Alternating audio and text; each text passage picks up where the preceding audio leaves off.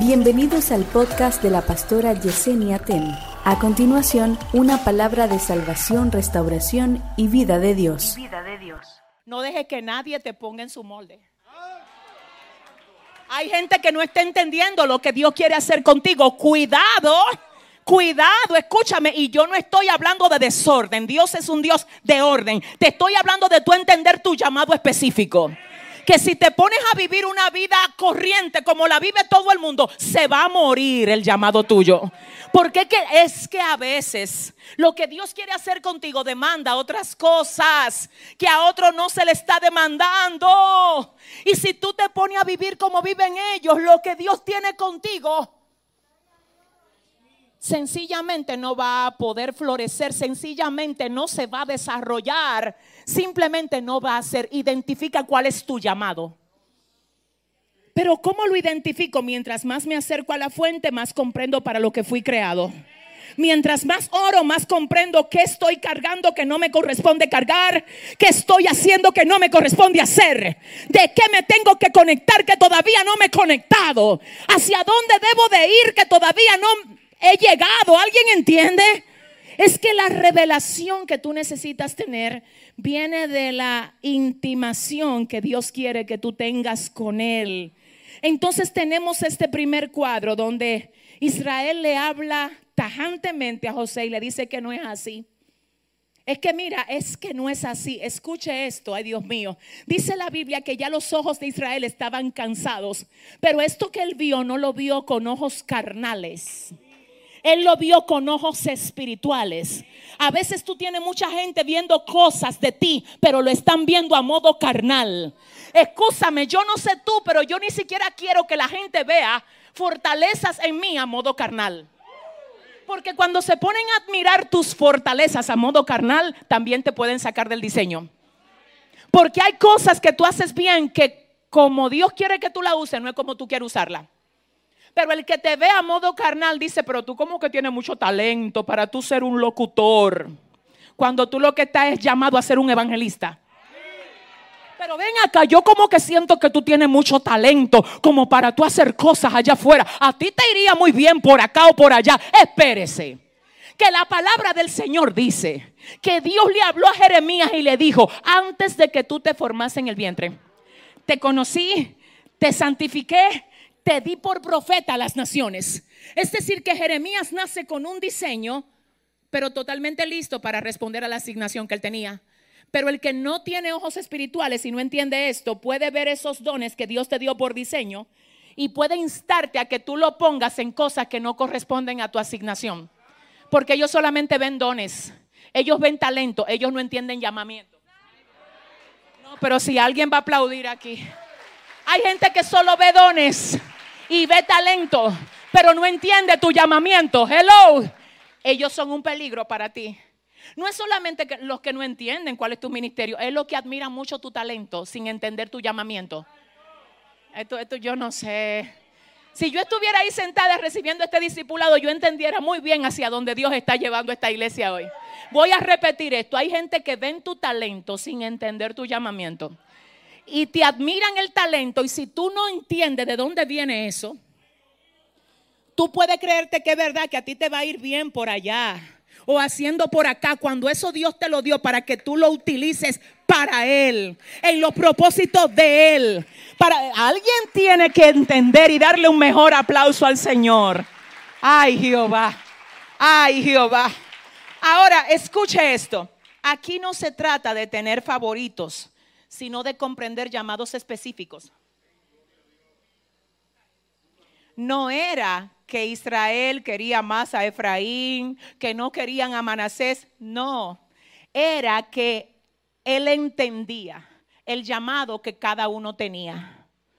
No se trata de tener favoritos, se trata de entender llamados específicos.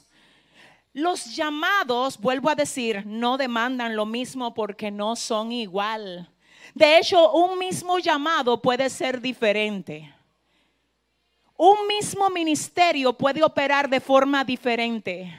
Y no significa que uno sea y otro no sea de Dios. Significa que la multiforme gracia de Dios se mueve de manera diferente. Por eso yo he aprendido a no criticar el modo como nadie ministra. Porque esa es la manera como Dios lo utiliza a él. Esa es la forma como Dios la utiliza a ella. No es la forma como Dios me utiliza a mí. No, porque a mí me utiliza de forma diferente. Porque Dios responde a necesidades y tiene vasijas distintas para llegar donde Él quiere. Yo no soy quien para decirle a nadie lo que tiene que hacer ni cómo tiene que hacerlo. La Biblia dice, ¿quién eres tú que te enseñoreas del criado ajeno? Para su Señor está de pie. Ay, pero si alguien entiende esto, pero que quién eres tú para decir que por qué aquella danza así, que por qué el otro canta con el pie doblado, que por qué es que no es para ti que lo hace, lo hace para su Señor. Es que si tú lo entiendes, dale el aplauso fuerte al Señor. Oh Padre, no se trata, no se trata de tener favoritos, sino de comprender llamados específicos. Miren, yo quiero que veamos otro pasaje de la palabra que en esta ocasión está en el libro de Mateo capítulo 25. Los versos 14 y verso 15, nadie por favor se me distraiga. Yo siento a Dios hoy de una manera muy especial. Mateo 25, 14 al 15 dice, porque el reino de los cielos es como un hombre que yéndose lejos, llamó a sus siervos y les entregó sus bienes. A uno dio cinco talentos y a otro dos y a otro uno a cada uno conforme a su capacidad y luego se fue lejos. ¿Qué ustedes pueden ver ahí? Yo oigo a algunos diciéndome, wow, ¿cuál es tu, impresión cuando lees esto? Vamos a ver, vamos a repetir lo que dice el texto. El reino de los cielos es semejante a un hombre que yéndose lejos repartió sus bienes. Y a uno le dio cinco, a otro le dio dos y a otro le dio uno. Ayúdame, iglesia. A uno le dio cinco, a otro no le dio cinco, a otro le dio, pero a otro no le dio cinco ni le dio dos, sino que le dio. La primera enseñanza que nosotros vemos ahí es que a todos le dio, pero no igual.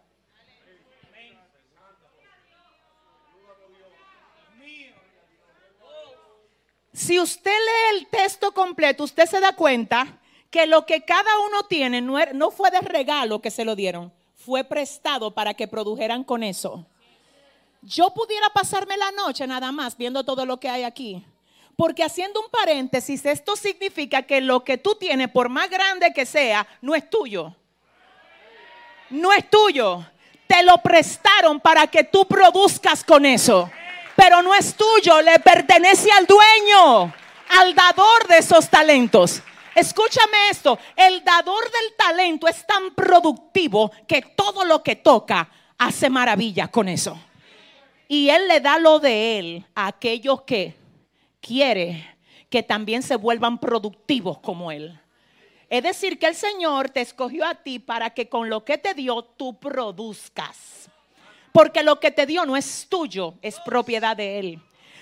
Dice el versículo, no, Cristina, ayúdame, ¿cómo es que comienza? El reino de los cielos es como un hombre que yéndose lejos llamó a sus siervos y les entregó sus bienes. Párate ahí. ¿A quiénes fue que llamó? Siervos. Y les entregó. Los bienes de él, para que los siervos trabajen con los bienes de él. ¿Tú sabes lo que soy yo? Sierva. ¿Tú sabes lo que yo tengo? Un talento que no es mío. ¿Tú sabes de quién es? Del dueño. ¿Tú sabes para qué me lo dieron? Para que yo produzca con él. ¿Tú sabes lo que yo tengo que hacer? Presentar resultados con lo que a mí me dieron. Dios mío. ¿A quién llamó? A los siervos. No, pero ahora tenemos un grupo de gente que ellos son. Dios mío, la realeza. Mire. Somos siervos. Dígale al que le queda al lado, somos siervos aquí. Somos servidores. Tenemos que tener espíritu de servicio, Dios mío. Somos siervos.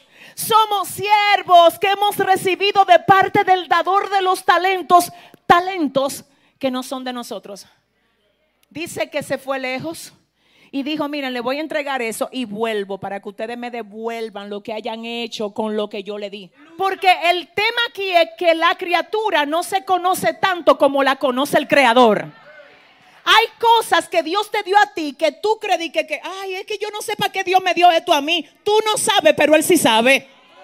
Tú eres el que no lo entiendes, Él sí lo entiende. Y hay cosas de ti que Dios conoce que tú todavía no te has dado cuenta que tú tienes.